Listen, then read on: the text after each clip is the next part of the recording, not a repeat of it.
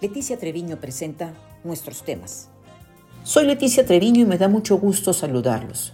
Hoy en nuestros temas hablaremos de el pueblo quita y el pueblo pone, la revocación.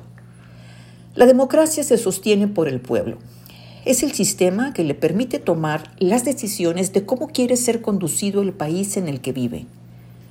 Como principios básicos tiene la libertad, el respeto y el cumplimiento del Estado de Derecho como valores asociados la transparencia, la certeza, la legalidad, independencia, la imparcialidad y la participación ciudadana. Es fundamental el reconocimiento de los derechos humanos, de las instituciones y de los órganos de gobierno que implementan el cumplimiento a la Constitución. Pero la democracia no funciona sin la participación ciudadana directa, que puede darse a través de diversos mecanismos. Algunos son el plebiscito, mediante el cual se somete a consideración de la ciudadanía las decisiones principalmente administrativas del Poder Ejecutivo del Estado o sus ayuntamientos.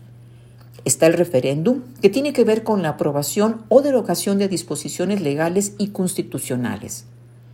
La ratificación constitucional, en el que se valida o deroga una reforma a la constitución política la ratificación de mandato cuando la ciudadanía tiene derecho a evaluar el desempeño del presidente o del gobernador.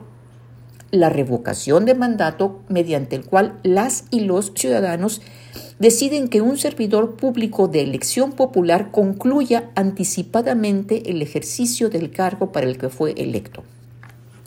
Otras formas de participación son la iniciativa ciudadana, mecanismo mediante el cual se pueden presentar propuestas de ley, así como la integración de consejos ciudadanos para el diseño o reorientación de políticas públicas o evaluación de programas de gobierno.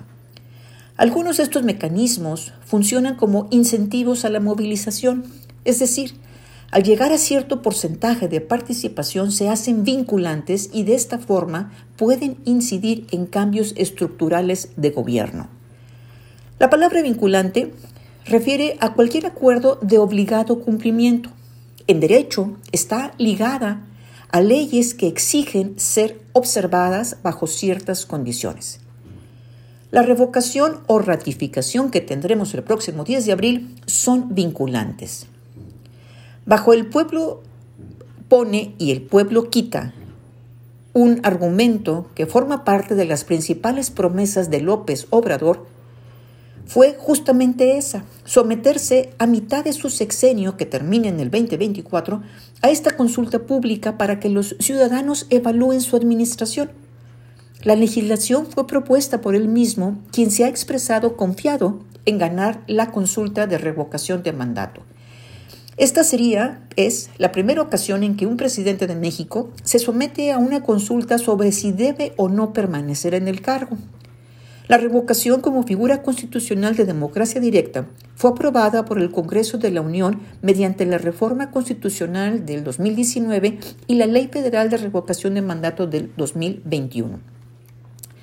El Instituto Mexicano para la Competitividad define a la revocación de mandato como una figura democrática con la que las, las y los ciudadanos eligen si un funcionario electo para cierto periodo continúa o no su mandato explica, y cito, se pretende darle con poder al ciudadano para que califique a su representante y decida si lo mantiene en su cargo, terminó la cita. Además de ser un hecho histórico en nuestro país, es una gran oportunidad de expresar la decisión de que el presidente de México continúe o no con su gestión. Ha sido muy cuestionado que Andrés Manuel esté tan interesado en esta consulta. En diferentes foros y mañaneras ha expresado, y me voy a permitir citar lo que él ha dicho, nada de que me eligieron por seis años y puedo hacer lo que quiera. Eso lo dijo, por ejemplo, el primero de diciembre, cuando se conmemoró eh, la mitad de su periodo. Y vuelvo a citar, si uno que gobierna no está a la altura y no obedece al pueblo, revoque su mandato y fuera. Continúo la cita. También por eso llamo a que los conservadores a que se serenen, que no hagan tanto coraje. Ya viene la elección. Van a tener la oportunidad de manera democrática de decir no queremos que siga el presidente porque el pueblo pone y el pueblo quita. Estaré hasta el 2024 si el pueblo quiere y me lo permite la ciencia, la naturaleza y el Creador. El día que el pueblo no lo quiera, voy a llorar y me voy a ir. Estas son algunas de las expresiones que ha dicho en diferentes foros. La papeleta de votación del próximo 10 de abril tiene la siguiente pregunta.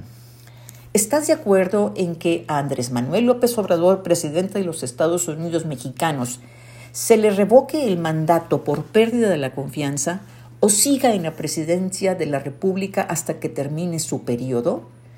Y posteriormente hay dos casillas, una que dice que se le revoque el mandato por pérdida de la confianza y la otra casilla dice que siga en la presidencia de la República. Los que asistan a votar deberán marcar una de las dos casillas. Sirvan estas reflexiones para entender el contexto de la controversia en este tema, gran controversia, y que será un asunto de las próximas columnas. Gracias.